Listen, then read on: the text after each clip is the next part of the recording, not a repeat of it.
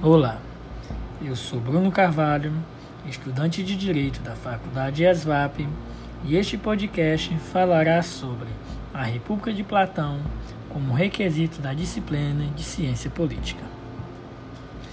Em A República de Platão se idealiza um modelo de governo em que seus governantes representam a uma encarnação da pura racionalidade e do conhecimento Neste contexto, encontram-se personagens capazes de compreender a todas as renúncias que a razão pode lhe impor, mesmo que estas venham a ser duras. Nela, os interesses pessoais são superados pelos os interesses da coletividade, isso em razão de um bem comum. A República começa com um sofista, Trasímaco, declarado que a força é um direito e que a justiça é o interesse do mais forte.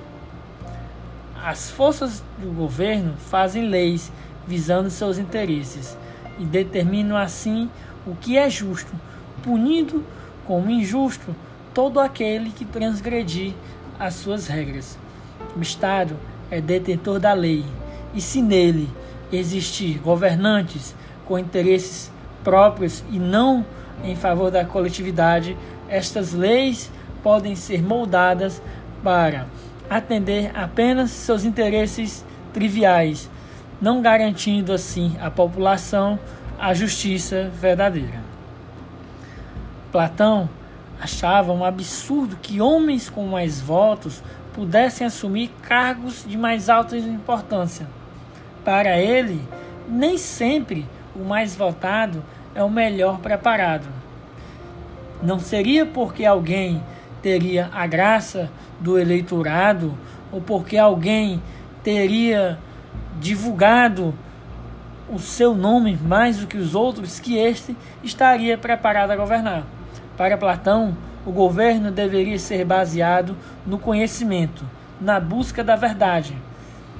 E com isso, era preciso criar métodos para impedir a corrupção e a que a incompetência tomasse conta do poder público. Para Platão, o conhecimento humano vem de três fontes principais: o desejo, a emoção e o conhecimento, que fluem debaixo do ventre, do coração e da cabeça. Essas fontes seriam forças presentes em diferentes graus de distribuição nos indivíduos. Elas se dosariam umas às outras e em um homem realmente apto a governar, tais forças estariam em total equilíbrio, com a cabeça liderando continuamente. Platão, nessa obra, não tem como ponto principal a reflexão sobre teoria política. Nessa obra, o filósofo lida, sobretudo, com a questão em torno da formação grega, na tentativa de impor uma orientação filosófica aos governantes. Outro alvo de Platão eram os sofistas e a carreira ao qual desempenhavam.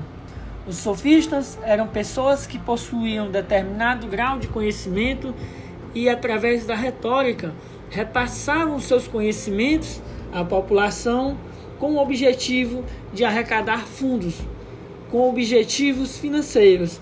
Para Platão, esse método era de repúdio e não deveria ser praticado, pois o conhecimento deveria ser entregue gratuitamente, assim como muitos receberam.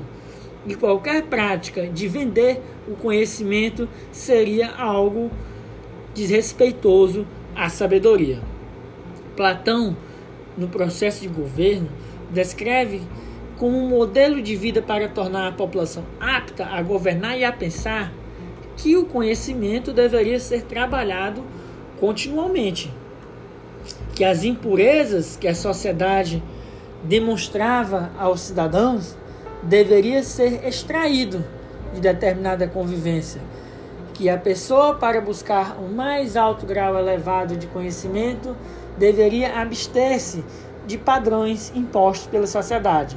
Para isso, seria necessário retirar os filhos ainda pequenos das mães, e se criaria uma balança entre corpo, mente e espírito para trabalhar a busca ao conhecimento.